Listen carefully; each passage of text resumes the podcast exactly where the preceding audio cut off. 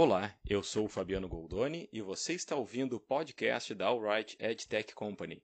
Este podcast é, na verdade, uma live gravada.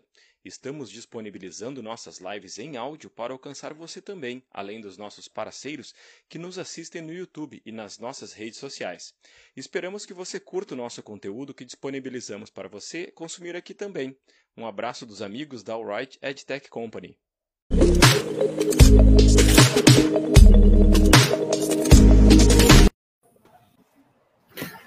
Boa tarde, pessoal. Estamos aqui ao vivo para mais uma live ao Right Sem Filtro, a nossa live que acontece toda terça-feira, religiosamente às 16 horas, desde o início desta pandemia. E aqui no nosso canal do YouTube, na fanpage da Alright e também fanpage do Facebook e também no nosso perfil do Twitter. E a live de hoje vai retomar o nosso debate sobre as visões sobre esse mercado de comunicação e tecnologia em 2021, com o tema o Brasil de 2021 vai emergir das cinzas? E hoje temos aqui dois ícones do mercado, mais do que isso, são dois ídolos, mentores, visionários, pioneiros, desbravadores, inquietos. O que mais eu posso falar? Senhoras e senhores, hoje o papo é com Piero Marconte, Senior Partner da Pipeline Capital e fundador e CEO da Macuco Tech Ventures, e o César Paz, investidor e mentor das empresas do Ecosys, Alright EdTech, Eixo, DEX 01, Zing, Delta, ON2, White Rabbit, meu senhor, minha senhora, se a sua internet não caiu com esses currículos, eu acho que não cai mais. E aqui também temos a Lisiane Luquezzi, gerente de aquisição e marketing da Alright EdTech, e o meu parceiro Domingo Seco Júnior, CEO da Alright EdTech, para conduzir esse bate-papo junto comigo aqui.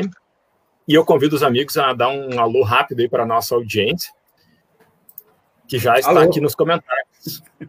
Alô, todos. Alô, audiência, tudo bem? Olá, é um prazer estar aqui hoje, tudo bem?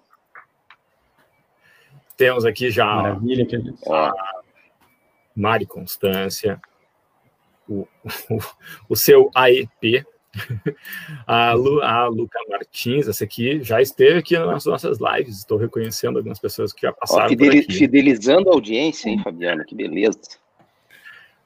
Ó. O, o Derlin já está dando um alô para o Piro especificamente. Boa, Derlin.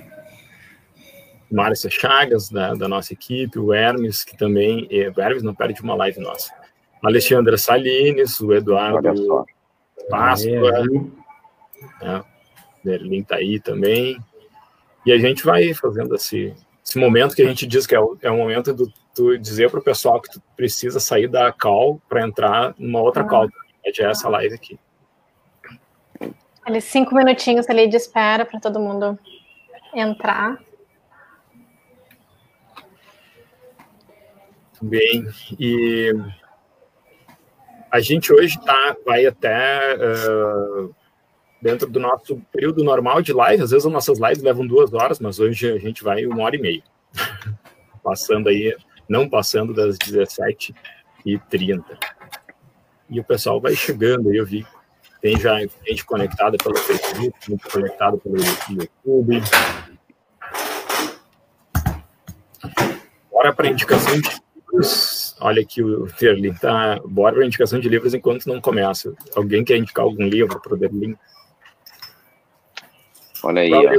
Livro desse ano. Livro Bom, livros é com César Paz. Eu estou lendo um livro é, que chama Hackeando Darwin que é um livro é um livro é um livro que deixa a gente bem inquieto.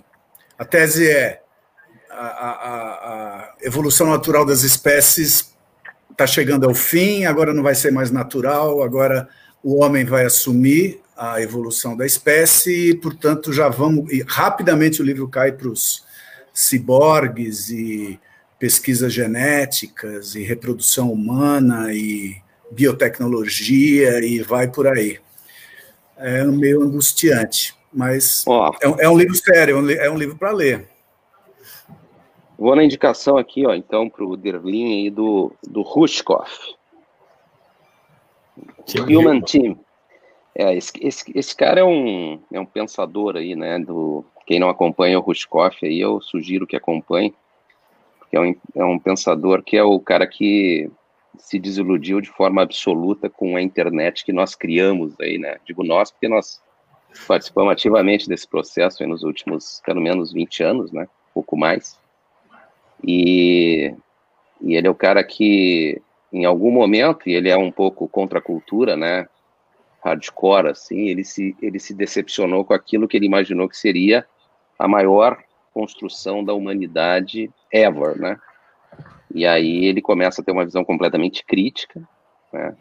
de uma de uma internet que poderia eventualmente, né, na sua arquitetura resolver os problemas do mundo, né, incluindo aí a desigualdade, né, as grandes e isso não acontece, né? E aí ele começa a chamar a internet de internet wired, né? Que é uma alusão aí à, à internet da Nasdaq, né? A internet que se, na verdade, que se se mercantilizou, né, na verdade, e aí acabou criando esses grandes players, né, que a gente até agora fica aí, né, discutindo qual é o qual é o papel, né, dos, da, da dessa concentração toda, né, e nesse poder e controle de, dos big players de tecnologia em cima dessa internet. Então, o Rushkov é o cara que é oposição a todo esse desenho. E então é um cara interessante assim a ser entendido e lido aí. Boa e dica. esse aqui é o é uma dica boa aí. E também tem aqui, um fatos aqui, ó, que eles estão em todas as lives, eu não posso deixar de botar eles aqui na tela. Ah, então, anotado a dica. Tem a Patriciane e o Derli tá cobrando dica também da Lisa. Vou, vou dar. Vou, vou, passar a minha dica que foi o que a gente né, uh, presenteou aí todos os colaboradores num tema extremamente importante. Talvez a gente até entre aí no, nesse assunto, que é o racismo estrutural, né, do Silvio Almeida.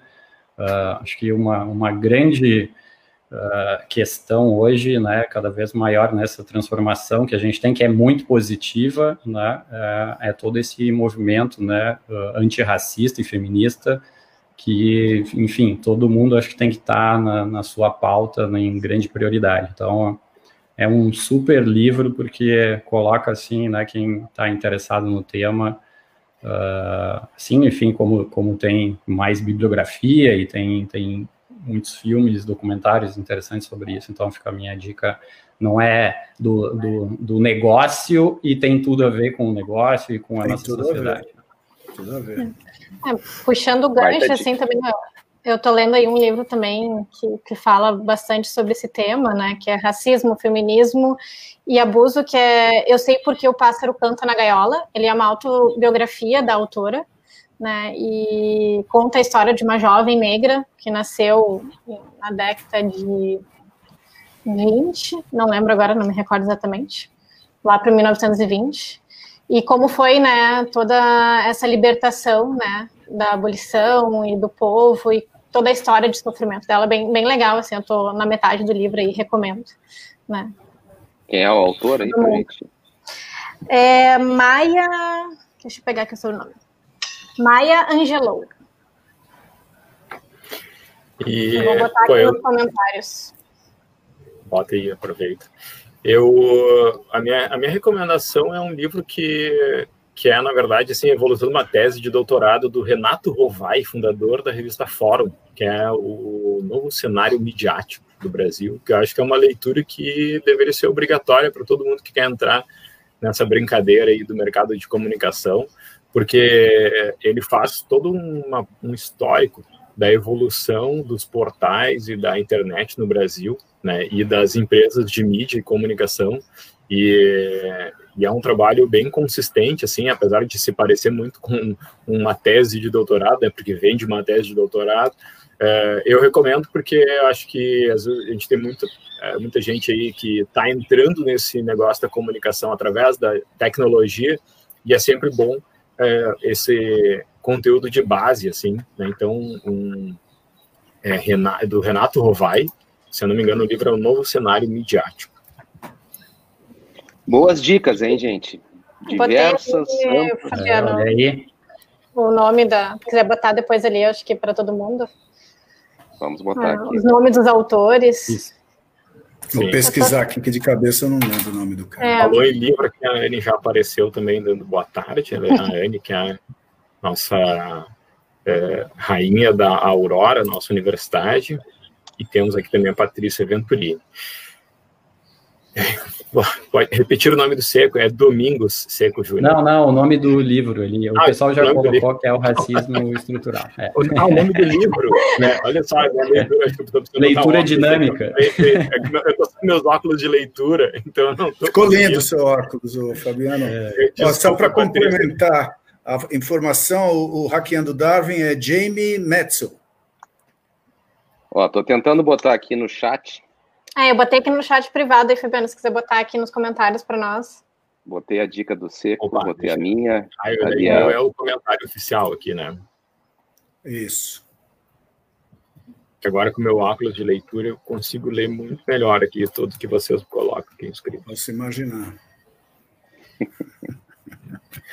É pior que ele tem essas coisas brancas aqui que atrapalha mais do que ajuda. É, bom, é, vou, vou um, colocar aqui os, as dicas de livro, porque, pô, dicas bacanas mesmo.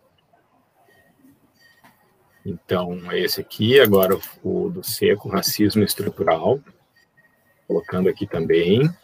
E o meu eu vou pegar direitinho o nome, porque eu, eu acho que eu não falei exatamente o nome, do, é, o nome certinho, mas eu já vou colocar aqui para vocês. E Bueno, vamos lá. Eu, o livro depois, depois eu vou aproveitar os momentos aí de, de, de, de, de, de que, o, que o pessoal, que o Pires e o César vão falar para procurar o nome do livro e vou colocar aqui nos, nos comentários certinho para vocês. Vamos começar aqui. Uh, sempre apresento um pouco da Alright, porque muita gente pega aqui nossas lives pela primeira vez na vida, né? Então é, é sempre importante a gente se apresentar. Write é uma EdTech, né, que conecta publishers, marcas, é, através de tecnologias proprietárias, entregando esse contexto favorável, né, que todo, toda marca busca hoje na internet, né, além de segurança e transparência para o mercado. Gente. Então, a gente acredita muito nisso. É, a nossa missão hoje é tornar esse ambiente de mídia mais seguro para o anunciante, mais rentável para o publisher e mais relevante para a audiência. Né? A gente está sempre pesquisando isso, por isso nós nos autodenominamos media scientists. Né? E dentro do contexto aí do, do nosso debate, a gente tem um post né, que o Pierre uh, publicou lá no blog Innovation Insider, né, o site Innovation Insider, uh, que fala aí sobre o ano em que renasceremos das cinzas. E e ele colocou ali algumas é, alguns itens, né? O, o, BV, OTT, IPOs, M&As, marketplaces, social conversational commerce, biometria, pagamentos abertos, content e media telcos. Bom, vamos fazer o seguinte: antes da gente começar a falar se a gente vai renascer das cinzas, é, o incêndio já está controlado? Boa Vai pergunta, lá, né? César Paz. Muito bem. Primeiro queria, primeiro queria é, falar aqui que é um, é um baita, baita prazer aí tá, tá trocando com, com o Pira aí, que é um amigo de longa data, né? Me lembro aí das nossas é, paletas de cordeiro, né, Pir? Né, Saudosas com... paletas de cordeiro. Saudosas paletas de cordeiro, com vinho que a gente né? Ia lá mudar, mudar o mundo, terminar com, né? Criar, criar os novos modelos de comunicação e tá aí, ó. Estamos de um jeito ou de outro, de alguma forma participando desse processo de transformação de forma economicamente ativa, né? Militando aí, né? Transformando, fazendo coisas, se juntando e se conectando com gente boa. E é o caso aí da da Alright, né? Que eu faço parte com muito orgulho, né? E queria aproveitar aqui para agradecer aí o convite do Fabiano do Seco da Lise, mas ao mesmo tempo enaltecer assim essa iniciativa da Alright que desde o início da pandemia, de uma forma sistemática e religiosa, vem conduzindo aí essas lives e trazendo, enfim, opinião, participação de diferentes pessoas desse desse nosso mundo aí digital e ao mesmo tempo né, trazendo aí conteúdos que são contemporâneos dentro desse contexto. Agora, chegando na pergunta do Fabiano, né, para introduzir, é, se nós já saímos das cinzas, eu, né, a minha, a minha visão, ela, ela ainda é de muita preocupação, de muita incerteza, em diferentes perspectivas, né, dentro desse contexto todo que a gente está vivendo, que é uma que é uma guerra sanitária, né, um negócio que tem um impacto é, brutal do ponto de vista da humanidade. Eu acho, sinceramente, que é um marco, assim, de é uma é uma referência de mudança de era, né, pela dimensão que tem, pela então a gente está vivendo um evento que provavelmente a gente sai aí da da era contemporânea para a era pós-contemporânea, qualquer coisa assim, os historiadores vão saber chamar isso, né? Mas, é, por óbvio, a gente ainda tem uma série de incertezas em relação a esse contexto, né? E essa série de incertezas estão ligadas, na minha visão, primeiro, um, um risco real, sei lá, político que existe, né? Quer dizer, a gente está vendo lá uma mudança de, de governo, por acaso hoje, né? Não, amanhã. Amanhã ou hoje, nos Estados Unidos. Amanhã. Amanhã, dia 20. Amanhã, né? É, amanhã. E, e uma polarização né, nunca vista, né, o que traz aí um contexto complicado do ponto de vista é, dessa visão né, de, da, da política global e com riscos é, difícil de imaginar. Tem todo um tensionamento também entre China e Estados Unidos nesse momento que colocam é, mais elementos nessa, nessa visão mais e tem, sei lá, um final aí da era Merkel lá na Europa, isso tudo cria um, né? E aí vem a Covid, a pandemia, né? E aí a gente tem também uma dificuldade de prever o tamanho e a dimensão, né, dessa do impacto dessa pandemia. É, embora a gente né, tenha começado todo esse processo de vacinação e aí globalmente em muitos países, a gente ainda não sabe quanto tempo, né, a, a gente vai conviver com restrições e com restrições de diferentes tipos, com, a, com algum impacto na economia. Então, temos uma pandemia, temos uma questão é, da polarização da política global que nos afeta. No Brasil, quando a gente cai para o nosso contexto, a gente vai ter, então, é, potencializado as duas coisas, né? O Brasil dentro desse contexto da polarização e o Brasil dentro do contexto da crise econômica, embora a gente tenha certamente um ano de crescimento. É, crescimento que eu digo no primeiro semestre já meio garantido, assim, pelo né, o fechamento do final do ano passado, né, então a economia local a gente tem, é, pô, sei lá, os, os, preços de commodities se elevando, o dólar caindo, fechando o ano em baixa, então uma perspectiva de primeiro semestre, pelo menos, é, melhor, né, saindo um pouco da crise. De qualquer sorte, a gente vive a felicidade de estar no universo né, digital, onde as empresas, mais do que nunca, foram testadas aí em relação à maturidade digital e precisam necessariamente fazer investimentos né, dentro desse universo que é um pouco esse ambiente né, que a gente atua há tanto tempo, sempre né, pregando e dizendo, ó, tudo vai mudar, tudo caminha para esse para investimentos intensivos né, na, na construção de maturidade digital das marcas e das empresas, e agora, na pandemia, a gente vê tudo isso sendo acelerado, o que traz, de alguma forma, pelo menos para as empresas que a gente participa, mentora e atua, é, embora dentro desse contexto complicado, né, que eu falei antes, perspectivas, eu diria assim, que mais do que boas, né, que os investimentos migram para né, o mundo digital e é aí que a gente tem atuado e pelo menos os negócios que a gente participa, tanto eu quanto o Pira aqui, né, estão muito direcionados aí para esse universo da comunicação digital e acho que é uma fase de colher muita coisa que a gente plantou nos últimos longos anos, né.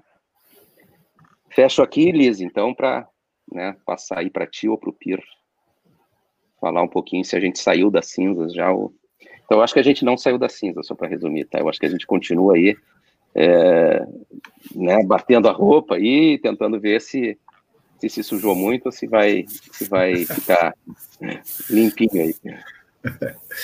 Bom, posso pegar então e bom, antes de mais nada também agradecer o convite da Alright. Eu já tive com a Alright em vários, várias oportunidades participando dos meetings e congressos da Alright, com sempre com muito prazer. É um prazer suspeito, porque eu estou entre amigos, entre irmãos, eu diria, porque eu gosto muito desse povo aqui e respeito demais o trabalho deles. Então é sempre uma honra estar aqui é, convidado por vocês e sempre voltarei sempre que me convidarem. É, e pegando o mote do César, a análise mais macro dele é perfeita, e tem todas essas incertezas e tal, mas a gente tem, e aí ele desceu já para o mundo aqui mais perto da gente, do ambiente de negócios, né, que é o mundo digital, onde certamente a gente mais atua, né, e eu acho que não vai ter muito jeito de, de que tudo, de alguma forma, passe a ser tecnológico e digital, e é, acho que é por isso que nós escolhemos esse, esse viés do mundo, né? olhar para esse viés, porque eu acho que é o, é o único viés possível. Eu não consigo, desculpe, enxergar mais nada na vida sem a lente da tecnologia e da inovação e do digital. Não consigo. Então, acho que eu fiquei refém disso. Acho que o incêndio está longe, mas muito longe de ter passado.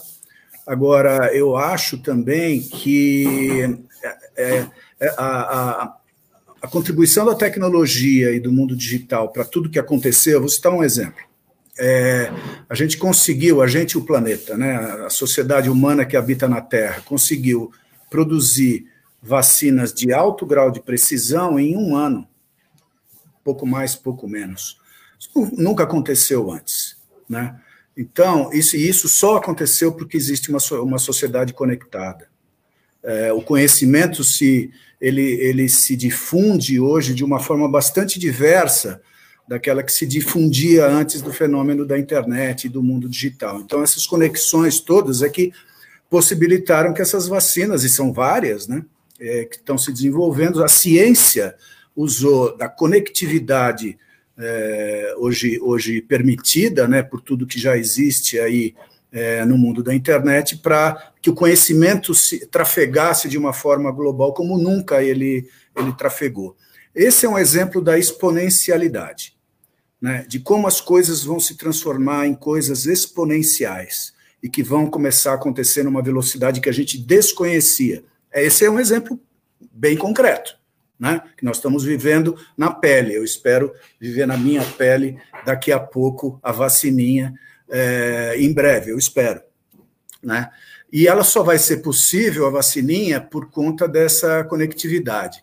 Esse post que eu fiz, ele tem a pretensão é, de dizer o seguinte: sim, nós vamos renascer das cinzas, embora o incêndio sequer esteja, esteja apagado, mas é que eu vislumbro que com incêndio ou não, com pandemia ou não, tem coisas que vão continuar acontecendo. Claro que a pandemia em alguns setores é muito limitante, ela traz barreiras terríveis. Estou falando do mundo dos negócios, não preciso nem falar do lado humano, mas no mundo dos negócios tem vários setores que foram é, afetados muito gravemente. No entanto, e, e, e, e privilegiadamente aqueles que, que que tem na, na, no mundo digital algumas das suas saídas e algumas das suas plataformas, eles passaram, a gente estava brincando aqui, comentando antes de começar, como se fosse por cima do incêndio. O, o Seco lembrou do, do mundo do e-commerce, é um dos, dos, dos subtítulos que eu citei ali no meu blog, fala do conversational commerce e do, e do, e do social commerce, né? que é o, é o mundo do, do, da, das mídias sociais e da conversação que a internet promove, invadindo o mundo do e-commerce. Esse setor, ele bombou o tempo inteiro, por causa dessa característica, né, que ele é embedado de tecnologia e conectividade o mundo o, o tempo todo, e no mundo inteiro. Então, respondendo, acho que não, não o incêndio sequer, ele vai continuar, mas eu acho que a gente vai sair das cinzas. Paradoxalmente, eu acho que sim. Eu acho que a, a, acho que a economia vai, vai mundialmente vai, vai dar uma nova é, decolada, né? E eu acho que os nossos negócios vão ser positivamente impactados por isso. Então eu tenho uma visão positiva. Pode ser que eu esteja sendo ingênuo, né? E não estou olhando todos os lados. É muito possível que sim também. Mas é o que eu consigo enxergar a minha bola de cristal só enxerga é, os meus óculos azuis aqui, ó. Eles só estão enxergando uma coisa boa daqui para frente. E muito bom para os nossos negócios aqui do mundo do marketing, da comunicação, eu acho. Bom, queria agradecer aí também uh, Pierre, né, e o César, e enfim, Fabiano, Lise, né, uh, Pierre é nosso grande parceiro aí, né, o primeiro summit lá, né, quando a gente resolveu apresentar o Right lá, 2016, foi fundamental essas duas figuras, né? E que bom a gente estar tá aí depois de tanto tempo. porque cinco anos no digital é, são cinco décadas, né?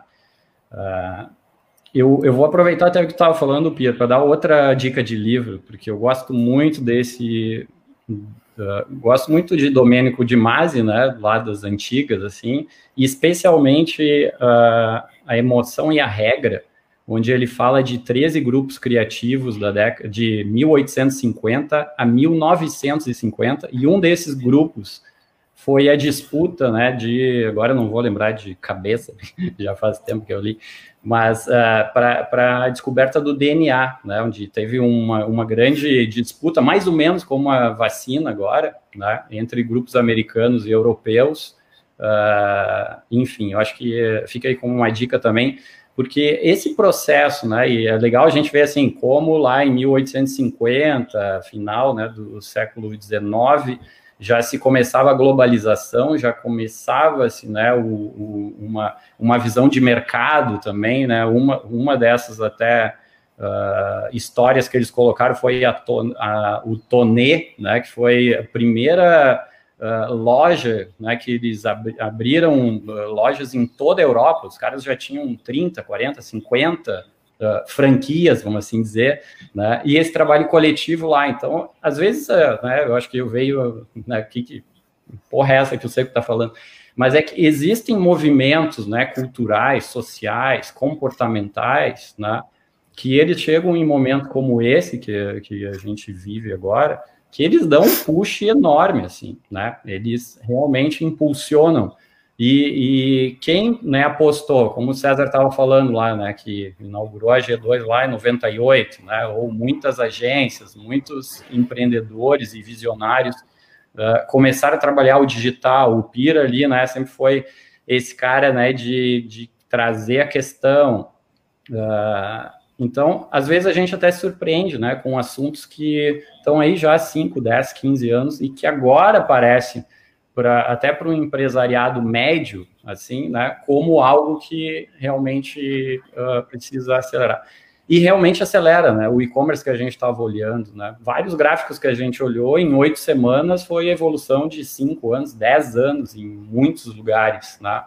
Uh, então, assim, tentando olhar a parte do metade, se é que tem metade do copo cheio, né? Porque tudo que a gente olha, né, do impacto social, das vidas, do, enfim, é uma pandemia, então, né, eu, eu compartilho muito da visão de quem diz que não tem nada bom para olhar, né, uh, mas eu, eu acredito que, assim, quando a gente vê forças que vêm acontecendo há tantas décadas ou há, ou há séculos, e chega num marco como esse, né, acontece uma quebra eh, enorme, né, eu acho que o César aí traz, né, a questão de mudança de era e tal, uh, e eu, eu, acho que depois a gente vai abrir um pouco desses micro temas, né? Mas é realmente uma, uma onda gigantesca e que ela vem agora uh, trazer isso. Que outra coisa que eu acho que surpreendeu a todos, que o mundo tem se tornado cada vez mais preditivo. E isso estava muito longe do radar, né? Apesar de a gente saber, alguns estavam indicando isso, aquilo, podia acontecer, mas uh, a gente tem na memória muito fresca, né? Todos os negócios ali, todo mundo olhando, e isso não estava no planejamento nem dos grandes, nem dos pequenos, nem dos governos. Eu acho que mostra também o quanto a gente é frágil. Né? É, eu, eu queria reforçar um pouquinho assim, uh, porque a gente sempre analisa em cima de alguma perspectiva, né? E essa perspectiva dentro de um contexto. E, e às vezes a gente fica dialogando, né? Tentando enxergar e quando o PIR faz o artigo, e eu acho que é por, por, por assim, por estilo otimista, né? E, e, eu, e eu também sou um cara que tendo a ver o, o copo meio buscar cheio. Saídas. Né? É, buscar saídas. É óbvio que a gente está falando, o PIR na sua, no, no seu artigo, e eu acho que a, é, talvez aí a temática principal dessa nossa conversa, é em cima de um recorte. E é um recorte que a gente vem sinalizando desde o meio da década de 90, né? Assim, quer dizer, uhum. é, é, o recorte que agora está explodindo, né? Explodindo de uma forma bem objetiva, e aí tem várias representações que a gente vai poder discutir um pouco aqui, mas ele é um recorte, né? Ele é um recorte de uma sociedade doente, né?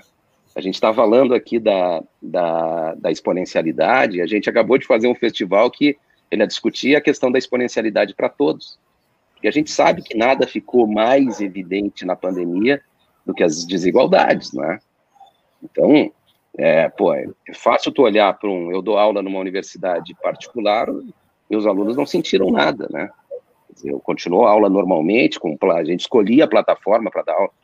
Né? Vai um aluno da rede pública, né, ver o que o cara passou nesse um ano de, né, tá agora fazendo o Enem, sem ter podido, sei lá, muitas vezes acessar qualquer conteúdo, acessar a internet, né. Então, é lógico, nós, nós estamos olhando aqui para uma, uma questão objetiva, em cima deste universo da transformação digital, especialmente na comunicação, que nessa pandemia vive uma colheita, né, porque tudo se acelerou. E se a gente pegar três coisas só objetivas, assim, Piro, né, para se a gente olhar a questão do estudo, né, quer dizer, então a, o, o, a gente passou ali na Unicinos anos discutindo como é que ia fazer AD. Do dia para a noite estava todo mundo fazendo ensino remoto, presencial ou não presencial, mas do dia para a noite. Quer dizer, depois de anos de discussão, precisou uma pandemia para fazer a transformação em uma semana. Verdade. Se a gente olhar o trabalho, né? Se a gente olhar o trabalho, vamos falar do EcoSys, né? Das empresas do EcoSys, ou das empresas conectadas com a pipeline, depois a gente vai falar um pouquinho também, né? É, cara, do dia para a noite, cento e poucas pessoas, todo mundo em casa, trabalhando remotamente, o home office valendo e o aumento de produtividade acontecendo. Né? Depois vem outros tipos de problema, né? Claro, né? as angústias de quem né, acaba sendo privado da, da, da, da possibilidade de, de, de, conviver no trabalho, também as questões mais particulares de invadir a casa das pessoas, né, a gente no trabalho está invadindo a intimidade das pessoas, que nem o Cris falou no último encontro que nós estamos falando, isso tem que ter muito cuidado, né, mas enfim, então, quando fala do estudo, quando fala do trabalho, e quando fala do, sei lá, da, da telemedicina, por exemplo, que era uma regulamentação há horas para ser anos, né, discutindo, do dia para a noite, tudo isso se transforma, né? E aí é óbvio, né, só para pegar coisas que são, e todos nós estamos afetados, né? Estudo, trabalho, consulta médica nesse momento. Eu nunca tinha feito uma consulta online. Já fiz umas quatro. Eu nunca tinha feito, sei lá, dado aula em EAD. Passei a dar aula remotamente, né? Sei lá quantas turmas já. E assim vai, né? Então, nós estamos olhando um recorte dentro de um contexto que é que está explodindo, que é o que nós mais vamos falar aqui, né? Então, nós aqui somos completamente privilegiados por estar falando Bastante. em negócios dentro do contexto né, da transformação digital, especialmente na comunicação, num mundo em pandemia e com todas as incertezas possíveis. E não é à toa, isso que eu queria dizer. É porque lá nos anos 90 a gente começou a construir e a falar sobre isso. Né? E agora, é óbvio, né, quem teve aí alguma capacidade de enxergar, de, de decifrar esses códigos, naturalmente está colhendo agora, depois de duas décadas, duas décadas e pouco.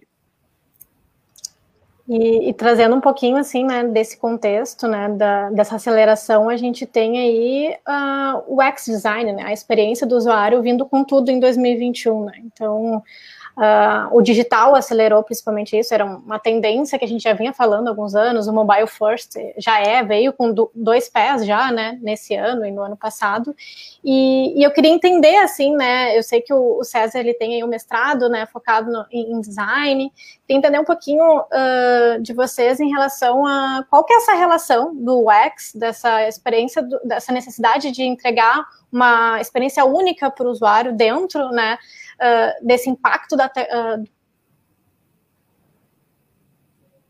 para o mercado da tecnologia, das marcas, né? Qual que seria essa relação com todas as tendências que a gente viu, né? Porque... Ah, estão me ouvindo?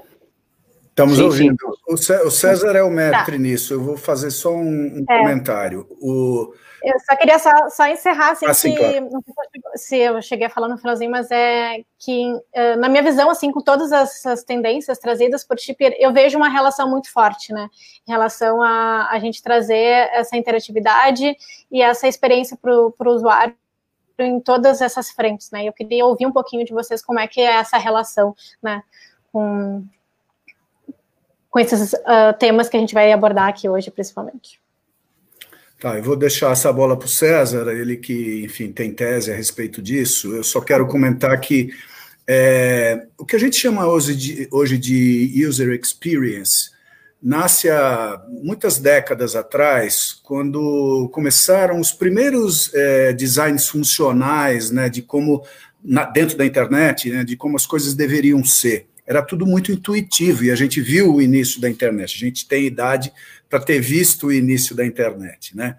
Lá atrás. Então era muito, era muito, era, era muito intuitivo, pouco técnico e foi se aprendendo ao longo da, da, dos tropeços, né? Da história da, da internet e do, do mundo do web design e da experiência do usuário.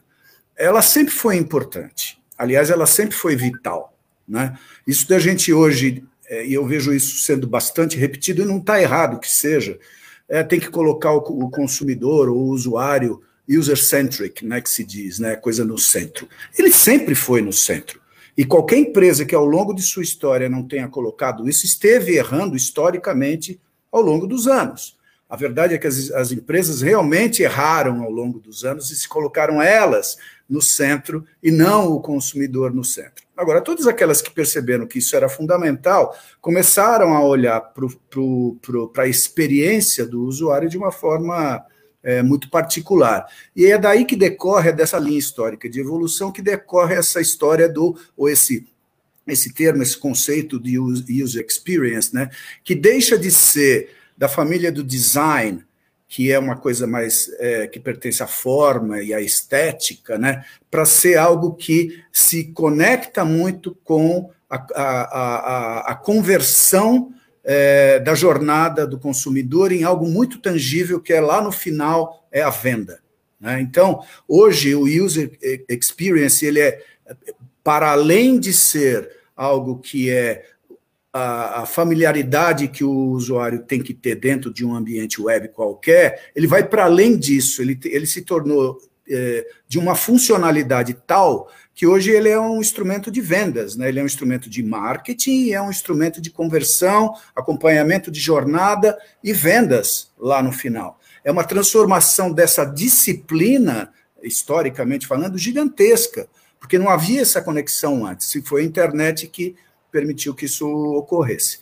Mas esse é só um pitaco aí no, no, no bolo do professor. Aí. Não, Lizzie, eu, eu, eu acho eu acho muito Virou legal. o Customer Experience né, nesse. Ah, é. User é. Experience e o Customer Experience. É, e aí tem, tem, tem questões conceituais, mas eu acho que é importante entender, assim, por que, que a gente é, evolui né, nessa discussão e, e cada vez dá mais importância a questão da experiência de uso ou da experiência de uma forma geral, né? Quando a gente cada vez mais se fala em experiência, inclusive construção de marca a partir de experiência, né? Cada vez mais branding é construção é, é, é experience, né? Mas de qualquer forma, assim, todos os, os, grandes eventos de transformação aí da humanidade de, de, de modelos de comunicação, ele tem, ele tem um elemento novo, né? Então, falando de livro, rádio, jornal, TV, e aí depois a internet. A internet traz a interatividade, a interatividade muda tudo. Né? Essa lógica da interatividade é onde tu passa, como consumidor de conteúdo ou entretenimento, ou acessando a serviço, seja lá o que for, a interagir numa relação, normalmente, homem-máquina, né? E aí tu começa a criar uma disciplina que até então ela praticamente não existia, ou ela existia muito limitada a ligar, desligar, mudar de estação, né? Mas tu passa a interagir com o conteúdo de uma forma absoluta, real, verdadeira. A internet tem isso como seu, o seu diferencial básico, né? Na história ali da construção da internet, tu começa a interagir de uma forma verdadeira e absoluta com aquilo que tu está acessando, né? Seja entretenimento, seja conteúdo, seja serviço. E depois aí o e-commerce, né? Monetizando tudo isso. E aí esta relação, é, né? Essa, essa questão de como interagir e como fazer com que o processo cognitivo mesmo, né? Por que, que um botão está ali, por que, que uma aba está aqui, por que, que eu arrasto, por que, que eu faço. Isso tudo vai se desenvolvendo como uma nova disciplina, que nem se chamava de user experience. A gente chamou isso no começo lá de, sei lá, usabilidade. É, então, os conceitos eles vão se, se movimentando, né? mas de forma bem objetiva, isso é uma disciplina que passou a ter uma importância vital.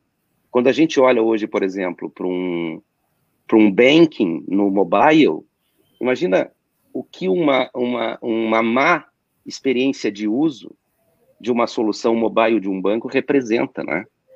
Então, os bancos, por exemplo, que é o maior cliente de UX disparado hoje, a gente tem uma empresa no Ecosys, que é a Dex01, que faz exclusivamente user experience, né? Ou experiência de uso, ou design de experiência, ou design de interação, e aí... Mas ela faz só isso. E aí, basicamente, dessa disciplina, ela tem três coisas. Pesquisa, né? Então, tu tem que... Nem tudo tu tem certeza, né? Tu faz um desenho, tu vai ter que testar. Prototipação e teste. Então, o user experience hoje está muito focado nessas três áreas, né? pesquisa, prototipação e teste. Então, os, os engenheiros de experiência hoje, né, eles estão, eles dominam essas três habilidades, né? Como é que tu faz pesquisa, né? Do que, que é melhor, né? Do, do, detalhe do detalhe de qualquer construção, seja ela de uma interação uh, em tela multitouch ou por voz, que também é interação, que também é né? Então, e isso, inclusive, está mudando, né? A gente está saindo muito de tela para uma relação de comando de voz, né? Isso cria toda uma outra forma de pensar a experiência. E cada vez mais, hoje tu entra no Uber, o cara fala com o endereço, né, o smartphone reconhece, quer dizer, já não é mais só touch, né, muito longe disso. Então, é uma disciplina nova. Eu acho que o que a gente está falando aqui são novos modelos de comunicação, de alguma forma, representam bem essas novas disciplinas que antes não estavam presentes, não existiam. Tu não ia numa agência de propaganda falar com, com o, o, o UX da turma. Né? É, hoje não, hoje realmente tu vai encontrar essa, essas disciplinas dominadas por vários profissionais. E eu te digo, hoje quem investir em UX tem 20 anos de, de, de, de segurança, que cada vez isso, isso se torna mais importante, né? cada vez mais decisivo para monetizar, para acessar serviço, para acessar conteúdo. É, eu até vou pegar um, esse gancho aí, CP. Uh, ah, ouvindo o, o, um podcast que é aquele Propaganda Não É Isso Aí, quem não, quem não escuta, super recomendo, que é um dos melhores que tem, que com, com o nosso mercado e muito do que a gente está falando. E o Cime, né, o Felipe Cime da Soco, ele fez um comentário muito pertinente para a gente trazer isso para o centro aqui de, do trade, né, do nosso mercado, agências e, enfim, como resolver esse, esse problema. E um jeito de a gente olhar user experience é essa relação dos criativos, das agências, né, desse branding com o consumidor, né? Uh, e o CIM ele é categórico lá, ele diz assim, ó, pô, quem não tiver uma, né, uma formação de time diverso, né, culturalmente, enfim, que não entenda uh, e não faça parte, simplesmente vai acabar. Então a gente não está falando aqui de tecnologia, não está falando né, de o melhor software, a melhor conexão, o melhor inteligência artificial. A gente está falando que se as agências, né, ou esses, esses produtores de significado, de signo, né, sejam eles qual, em qual tipo de agente que esteja hoje, né, porque o mercado fragmentou muito. Uh, se ele não fizer parte, não ser construído do próprio mercado, ele não vai conseguir responder problema do mercado. Né? Então tem uma questão ali que é básica, não é, não é só aprender uh, a técnica, não é só metodologia, não é só como o CP falou ali, né, pesquisa. Não, tem que fazer parte disso. Uh, e, e a gente vem para um momento agravado aí da digitalização, que é a concorrência, né? Uh, quando era monopólio, cara, eu só tinha esse banco, né? Eu recebia nesse banco, então agora, ou eu tinha outros três ou quatro. Agora a quantidade de fintechs que tem, quanta oferta que eu tenho. Então, realmente o consumidor, o usuário, a pessoa virou o rei da história definitivamente. Como é que nós aqui, como empresas que né, fornecem solução, produto, uh, para o mercado ou para o consumidor, como é que a gente vai se formar né, e criar essas, essas soluções. Então, acho que tem, tem muito desse, desse movimento aí uh, que é necessário, não só a gente olhar a parte tecnológica, que realmente muda muita coisa, mas a essência do negócio muda, né? Outra questão que eu ia colocar para ajudar aí no debate, olhando a lista da mudança de contas e agências, né? Uh, que sempre sai, saiu essa semana no meio mensagem de novo, né? As dança, dança das cadeiras. A gente nota muito novo anunciante, né? Então são novas empresas, são novas marcas, são novos entrantes no mercado, né? Que também estão buscando soluções diferentes, né? Uh, como é que vocês percebem um pouquinho desse, de, desse movimento ali, né? Da, da, das placas tectônicas, né? Agências, marcas, né, fornecedores disso nessa economia aí que está tão mexida e acelerada. É, eu, posso, eu posso pegar essa, depois o César, é, obviamente, complementa, mas o, é, eu acho que dos dois lados está acontecendo uma transformação bem poderosa e relevante é, no lado do que a gente está chamando de cliente, mas o anunciante, né? É, ele está vivendo uma transformação radical, um pouquinho, um pouquinho por tudo que a gente veio conversando mais genericamente até aqui, né? Porque o mundo está em transformação, o consumidor está em transformação, ele precisa usar o, o, o CX para se comunicar da melhor forma e tudo. Então, a, a sociedade, ao mudar, impõe muito fortemente que o anunciante também se se reposicione, né? Ele tem que olhar o mundo por um viés que ele não estava muito acostumado a olhar, né? Que é um viés de transformação recorrente muito veloz, né? Então, é, o anunciante, essa dança das, das contas, né? É, reflete isso, né? O, o retrato que está ali, e ali é bem legal, viu, Seco, você ter falado, eu não me detive para olhar, talvez valha um, um deep dive ali para dar uma olhada naquilo, porque ali certamente tem muitos indicadores do que está acontecendo com o mercado, muito legal essa fonte que você traz para a gente, né? Mas o que, o que, mesmo sem fazer esse deep dive, que eu tenho certeza que se reflete ali, é um pouco dessa diversidade, diver, melhor do que diversidade, diversificação de opções. Então, o, o anunciante, mesmo os grandes anunciantes, eles estão passando por um momento de busca de soluções que os impõe, que impõe a eles sair um pouco da, daquele menu conhecido, grandes anunciantes, grandes agências. Hoje há um espaço enorme é, para o EcoSys, por exemplo, que são vocês. Né? O EcoSys ele é fruto dessa possibilidade de transformação. Existe uma possibilidade enorme para uma lógica como essa que o César tão brilhantemente criou e arquitetou junto com vocês, que é colocar uma série de disciplinas que o mundo está precisando dentro de uma estrutura ágil, inteligente e que pode atender N, N possibilidades de necessidade de um grande cliente. E ele, do lado de lá, ele está olhando para vocês aqui, para tantas outras soluções que não são aquelas mais clássicas, né? E aí, quando meio mensagem vem e dá uma fotografia, ele certamente fez um print dessa transformação, porque é ela que está acontecendo. Então, grandes estruturas de agências estão sendo um pouco penalizadas por isso, elas não deixam de ter a sua relevância, elas continuam importantes dentro do, do, macro do negócio, da indústria no Brasil e fora do Brasil. Agora, elas estão se enxugando, estão se concentrando e estão tentando, de alguma forma, trazer novas disciplinas, porque elas, na minha opinião, perderam um pouquinho do tempo legal, o tempo bom, o tempo ótimo da história para fazerem a sua transformação digital. Agora, elas estão correndo muito atrás. Algumas não vão conseguir, outras talvez sim os modelos de negócio se alteraram. É, é, assim, tem uma diversidade tão enorme de possibilidades que tenho certeza que esse mapa da, do, de, da, da, dança das contas do meio mensagem reflete isso. É, e, e, lembrei também, Seco, é, de um pôster que o meio mensagem também publica todo ano, que são das redes né, de comunicação. Né? É um pôster clássico, faz décadas que o meio mensagem publica isso.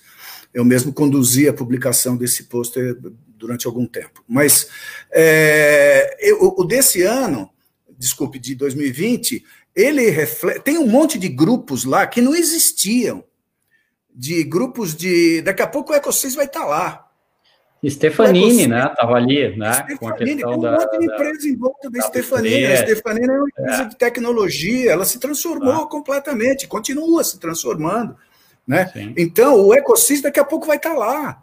né? Porque são grupos que estão nascendo, são anfíbios, são diferentes e tal. Então, tudo isso eu acho que é fruto dessa transformação gigante dos negócios e o, e o reflexo se dá na nossa indústria e vai abrir cada vez mais possibilidades para que novas, eh, novos entrantes ou novas soluções, startups, esse, esse conjunto de, de soluções muito vocacionadas para a inovação, é, ocupem o espaço das coisas mais conservadoras e mais é, conhecidas. Né? Agora a gente tem que ir em busca do desconhecido, do novo e da inovação. É, o, é interessante o. Primeiro, interessante assim que eu não tinha visto esse estudo, eu estou surpreso, porque. Primeiro, porque eu, eu acho que eu parei um pouco de, de consumir o, a propaganda né, nos, no, nos veículos mais tradicionais, depois que eu deixei a Publicis lá, né? A G2 Publicis e tal. E deixei, deixei de ler mais o meio mensagem depois que o PIR saiu, então que sacanagem. Diz, diz que os assinantes sacanagem. Muito, então agora, agora tu falou e eu fui aqui rapidamente é, dar uma. Ver o que uma, se trata. Ver o que se trata de Cataguá, é que eu não vi isso, né, Seco? Pô, mas, mas eu acho que é, choca um pouco ali a matéria, pelo que eu olhei rapidamente agora, né, enquanto nós estávamos falando aqui, pelo, pela movimentação, né? Ela é uma movimentação talvez anormal, muito mais intensa, né? E eu acho que aí tem dois, dois fatores importantes assim para considerar, né? Primeiro é lógico, né? O, existe uma fragmentação tão grande e possibilidades maiores agora que os anunciantes começam a fazer opções um pouco mais é, um pouco mais é, talvez menos ortodoxas assim dentro do modelo isso. tradicional, né? E, e, isso cai um pouco às vezes em internalizar uma parte dos serviços, né? Isso né, vem, sendo, vem sendo muito comum. Às vezes, de fazer opções por modelos e agências ou prestadores de serviços um pouco mais leves, eu acho que nisso o, o Ecosys é, dá uma resposta interessante aí para pro, os novos modelos de comunicação a partir das suas disciplinas e da oferta que, que faz. Mas, ao mesmo tempo, eu acho que, é, que tem uma tentativa, sim, de é, é, pensar de uma forma diferente a partir do contexto da pandemia, que também favorece muito transformação. Muitas empresas se viram forçadas a rever os seus custos, a rever o seu jeito de trabalhar, e aí acaba sendo um contexto ideal para trocas e para mudanças importantes dentro de qualquer organização, né? seja de modelo de trabalho, seja de relação de negócios, e, e aí tem uma, e aí fica aquele número ali, acho que são 250 mudanças acontecendo né, nesse, nesse final de ano, e, e, eu acho que tem esses vieses todos, né? Quer dizer, um pouco a, a questão é, desse momento em que tem opções, existem opções mais leves, mais enxutas, existem opções de internalização de uma parte, um novo contrato para outra, existem opções que estão ligadas aí a modelos não tão ortodoxos, e existe uma questão conjuntural, assim, eu acho que essa, realmente as organizações passaram por um processo de repensar muita coisa e aí chegar num, final de ano e fazer a transformação. É que a gente olha a custo, custo está diretamente relacionado a valor percebido, né? É. Quanto menos valor percebido, menor vai ser o, o budget que tu vai alocar. A gente já vinha antes da pandemia, né? Muitos, muitos anunciantes ali, né? Com metas de redução de custos intermediários uh, bastante forte, né? E a, e a tendência da internalização e tudo, enfim, então, uh, né, uh, esse é um dos, eu acho que um dos vetores aí, né, de, de mudança. O que, é, o que eu consigo perceber, assim, olhando os grupos, as maiores agências e tal, que não diria a totalidade, mas a grande maioria hoje são estruturas dedicadas aos clientes e aparceiradas dos clientes, né, uma visão, assim, de agência terceirizada é cada vez mais raro. Não sei se também é o que vocês percebem. Né? As estruturas são concebidas né, já, já há algum tempo, mas agora ainda mais em função da lógica de comunicar, né?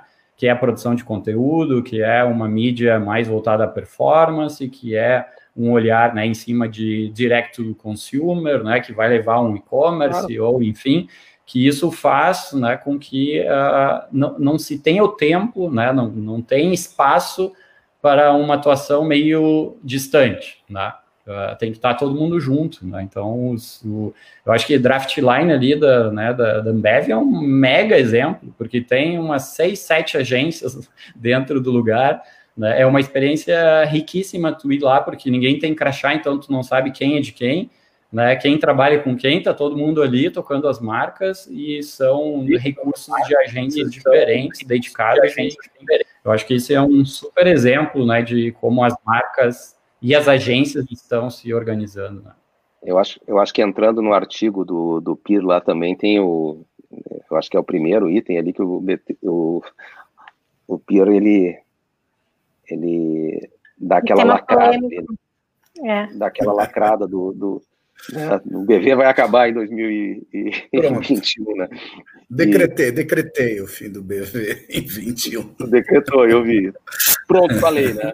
Pronto, falei. Mas é, é porque, porque, aí a gente está entrando num outro, num outro, numa outra questão, né? Que é o modelo de negócios, né?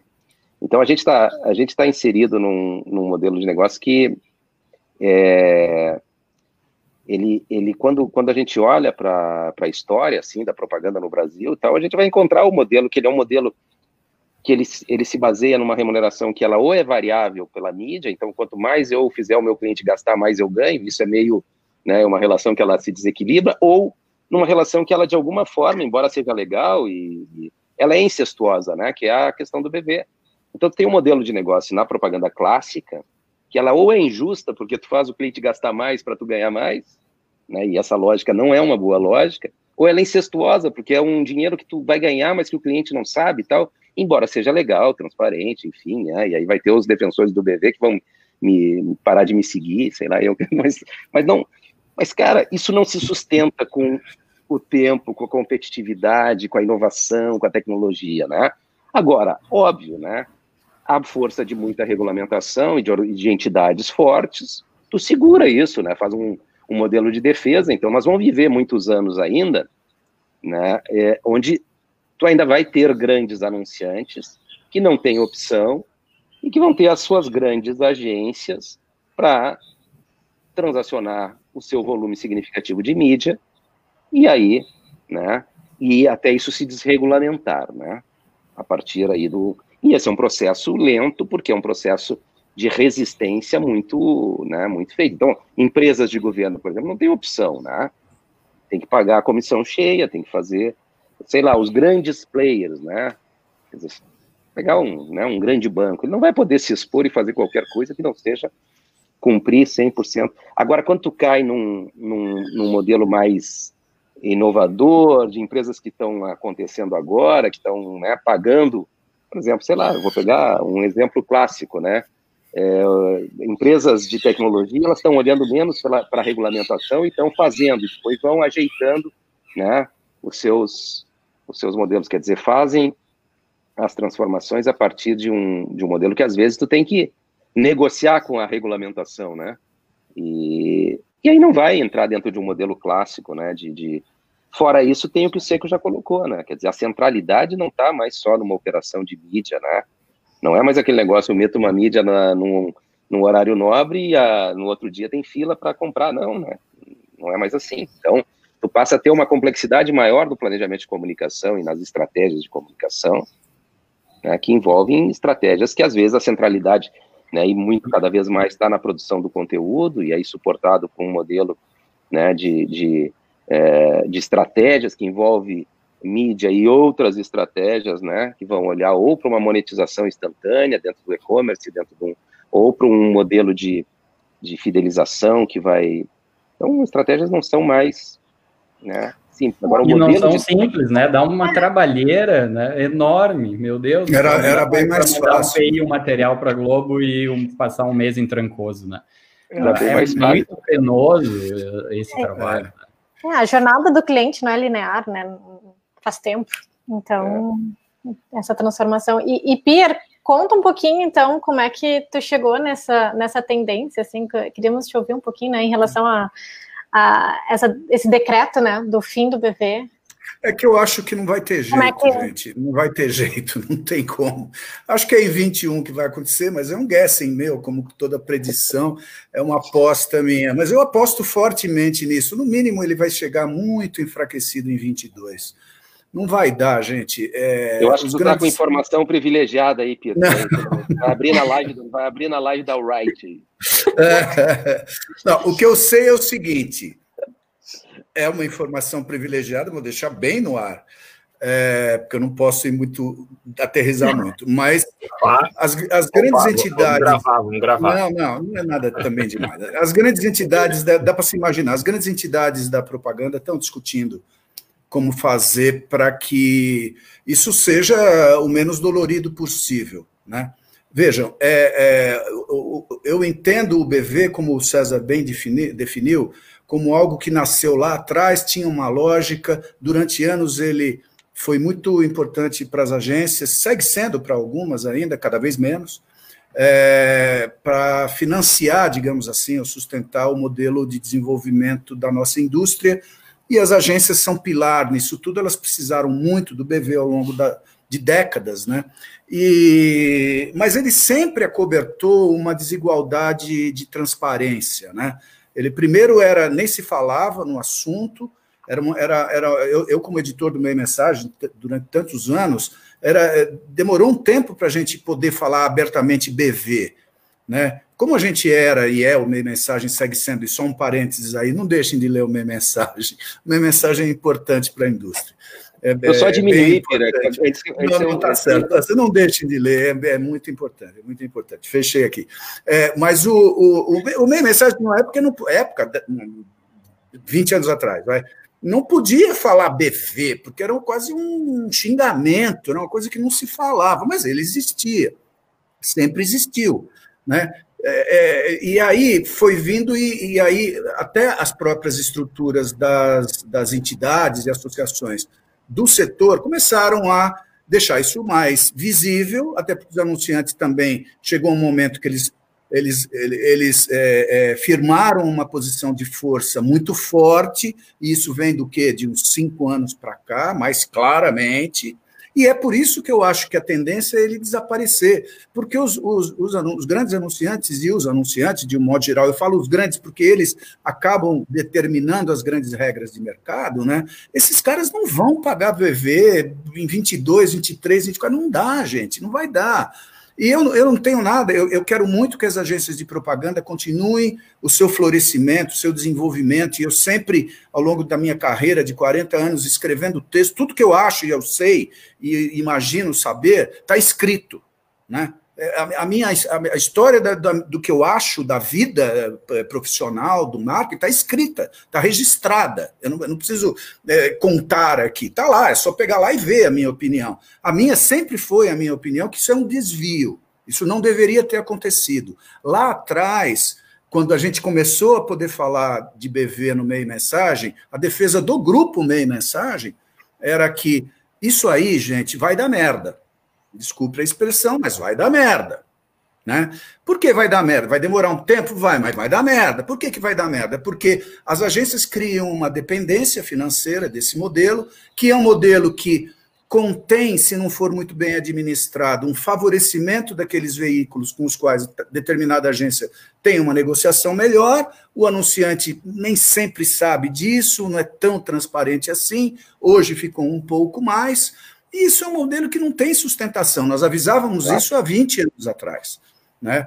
E fomos muito criticados, o meio mensagem foi muito criticado. Eu, pessoalmente, tomei um monte de puxão de orelha na minha vida profissional de jornalista, de é, é, pessoas importantes do nosso setor, porque eu estava destruindo o setor. não estava destruindo o setor, coisa nenhuma.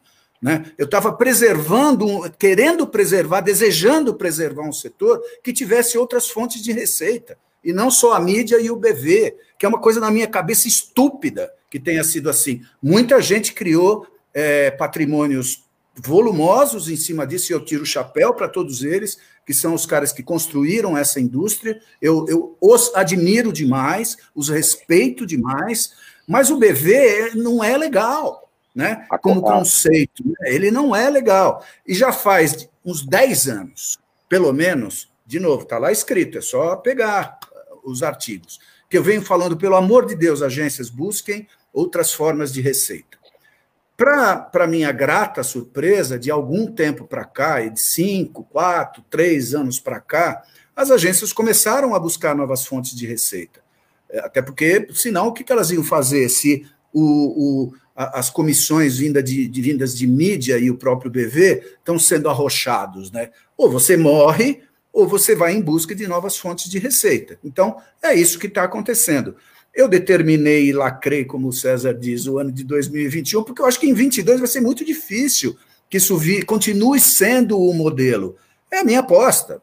Posso errar. Eu, eu, eu é. tá, de novo, está lá escrito. Vocês podem me cobrar em 22, em janeiro de 22, vocês me cobram. É, não, eu, eu acho que o, a gente tem aí uma, uma questão é, central aí, mas é, é, importante entender que existe BV há 60 anos. Né?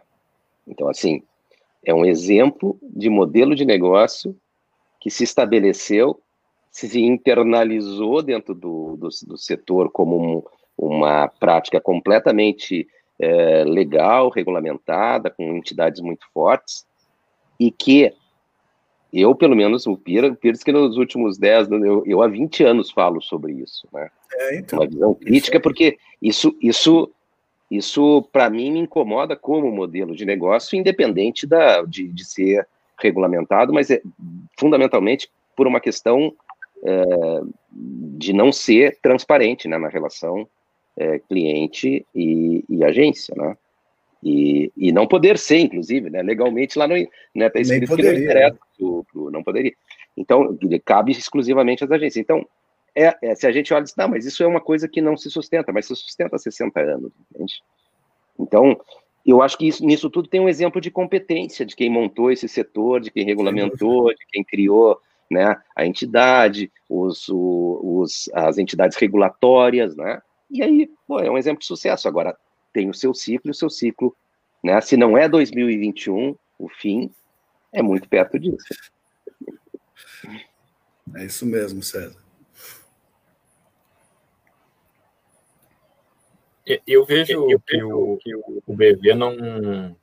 Ele, ele no, no modelo programático, ele quebra, ele tem a sua lógica quebrada. Porque tu não tem mais relação com o veículo X ou Y. Tu compra através de um sistema automatizado né, de escolha de, de veículo, de escolha de device, ou seja, a, a, o que para mim que mudou, né, a grande mudança desses 60 anos é isso, né, é o modelo de compra mudou muito e eu acho que isso vem também sendo uma das das coisas que pode é, mudar. É que, que, isso é tão forte, né, que a gente viu as plataformas tendo que aderir a esse modelo também, né, porque é o único lugar do mundo que elas fazem isso.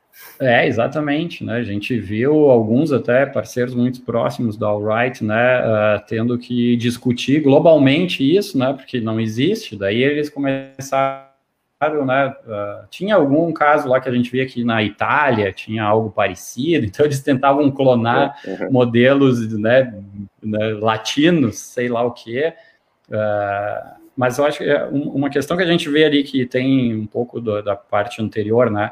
Uh, o processo de internalização, redução de custo, busca de performance, pois ele, ele dá essa pá de cal, né, que a gente está falando, porque uh, o anunciante que, que, assim, só tem um pagador de conta, que é a marca, né, né o dinheiro que vem depois na divisão do bolo todo tem um pagador lá no final.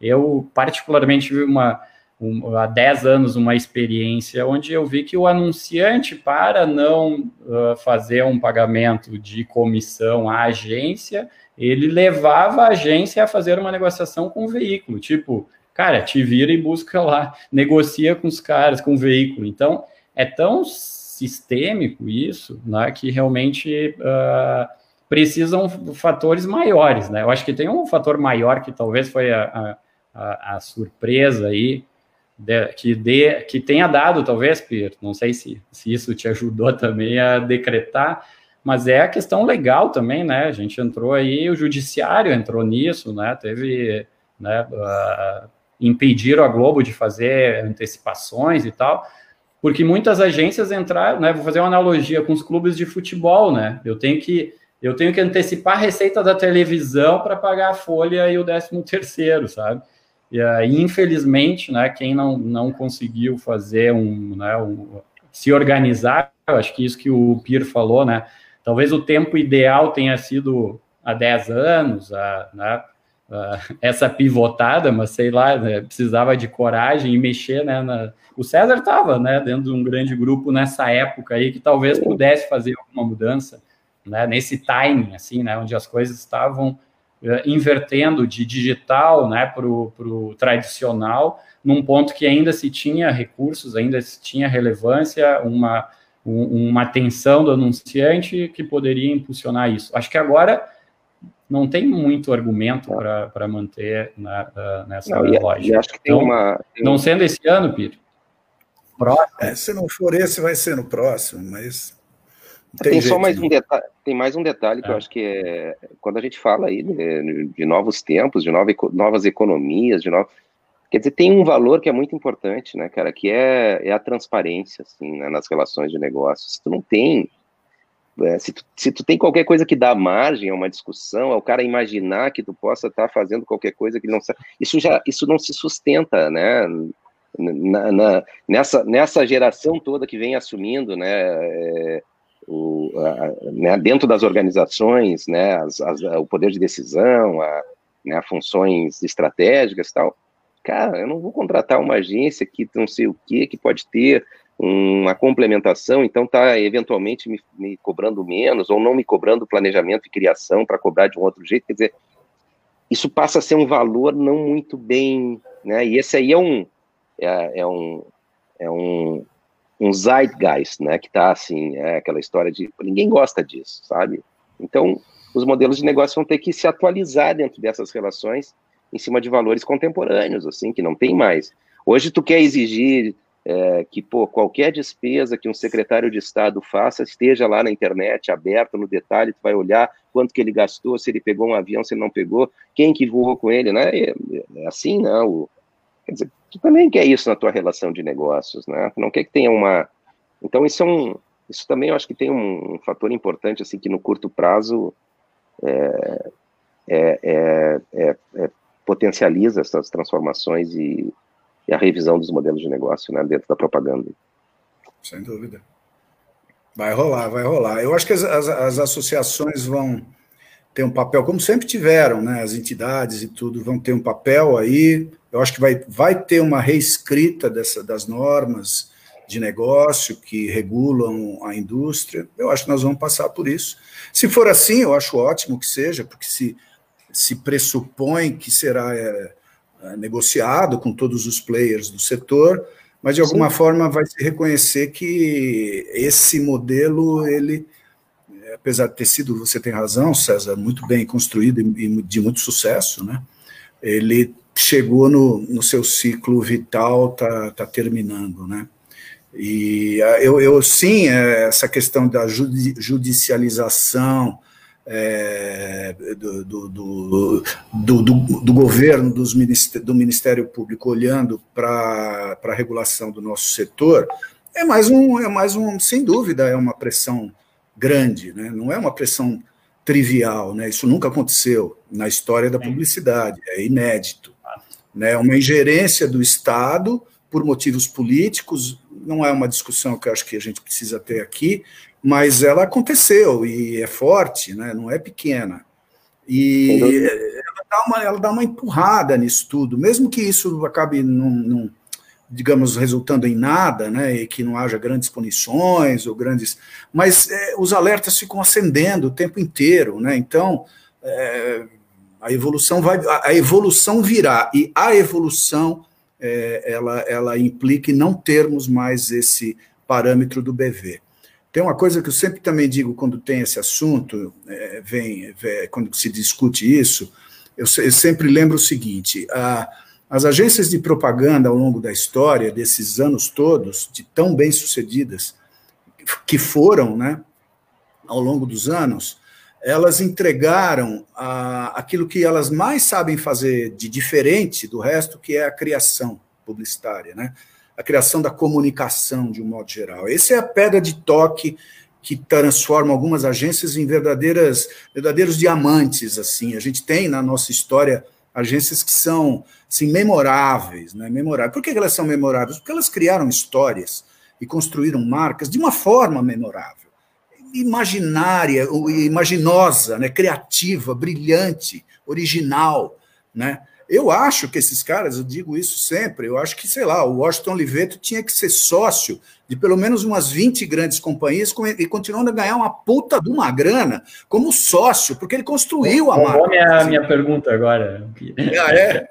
Porque, pô, meu, imagina... Aí, o Nizango é, Anais, o Fabinho Fernandes, o Washington Oliveto, o Marcelo Serpa, Alexandre Gama, esses que todas as, as grandes caras da criação, contribuíram para a construção de marcas no, no, na história do país.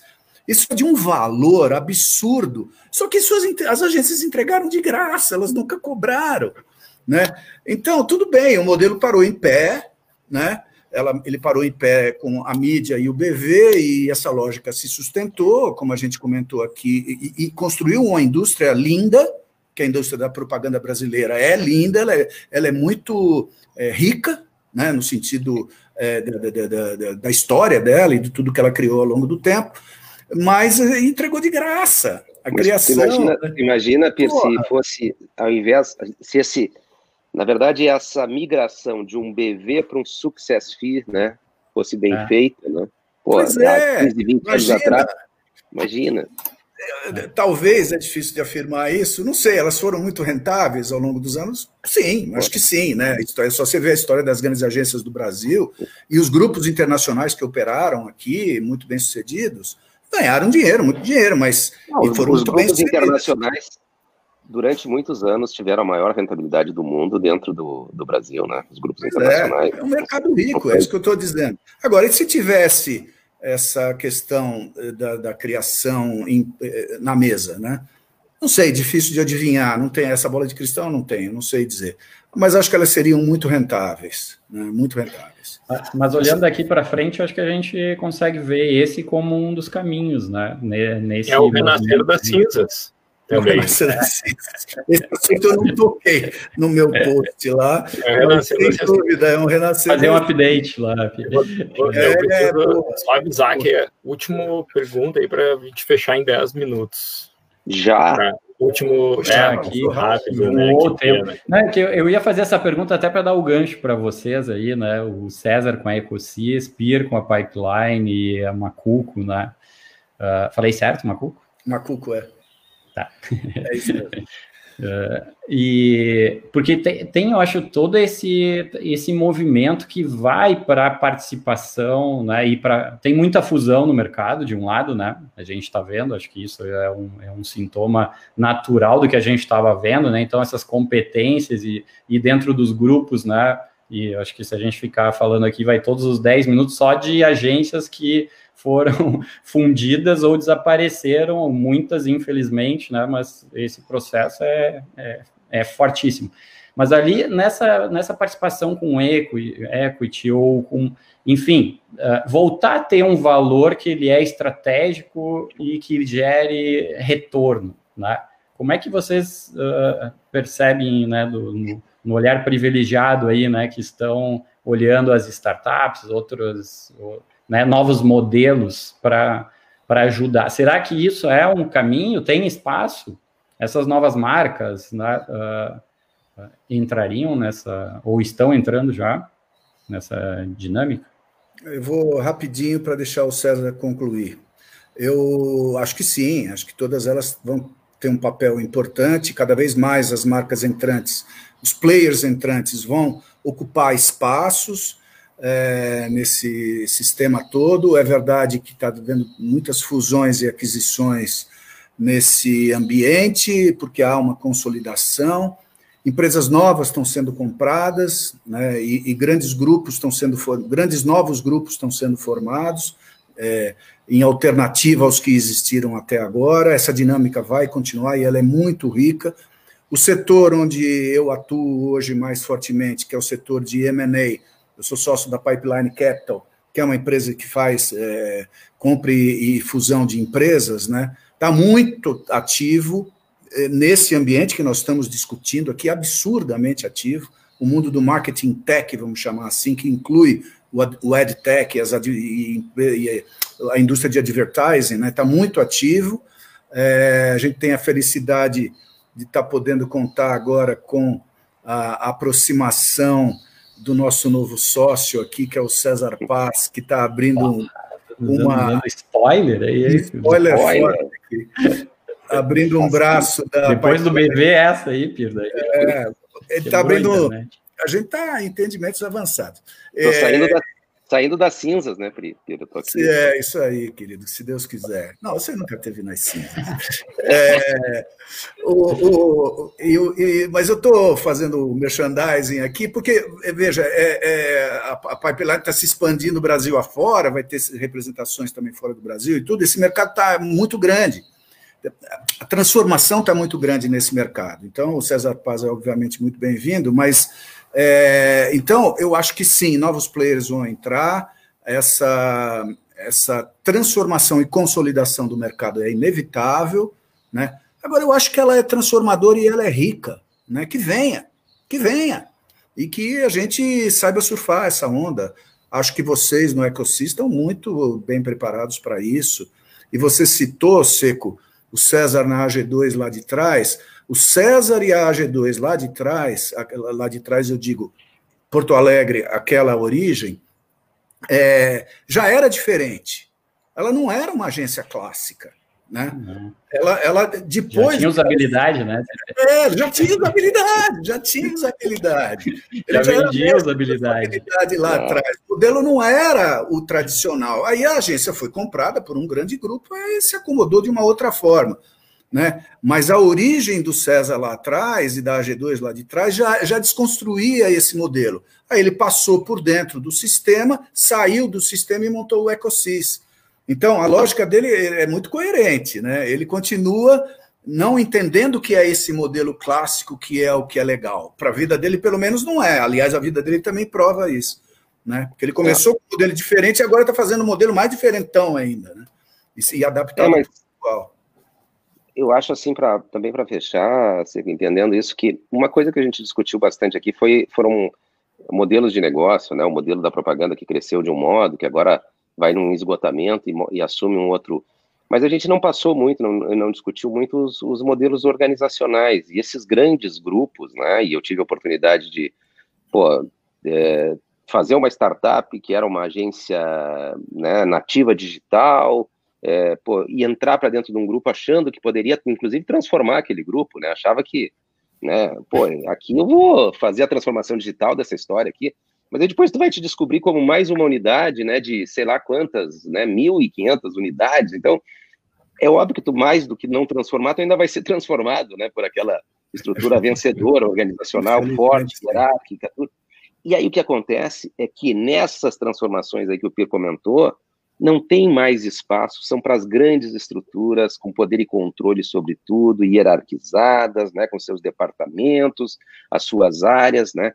E aí o que vai prevalecer, eu acho, nesse jogo, muito mais do que modelos de negócio, do que é esta visão, né, de estruturas especialistas, né, e ultra especialistas que se organizam e são muito leves, que têm muito menos hierarquia, consequentemente, né, são ágeis, rápidas, né, atendem de uma forma diferente e que dominam né, disciplinas desses novos modelos de comunicação.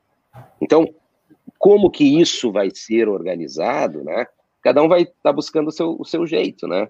De, eu deixa eu só colocar um ponto a mais aí, CP, que eu acho que é fundamental e eu senti falta ali. Eu tenho escutado isso do Lucas, Melo, do Martini e de ti, nem se fala, uhum.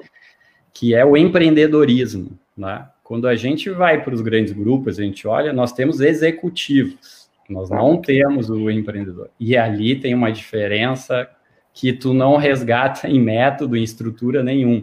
Né? Então, no momento que tu tira o empreendedor Uh, e a gente vê quem são as novas agências que estão ganhando no mercado, não sei o quê. Tem o empreendedor ali, algumas eu acabei de citar.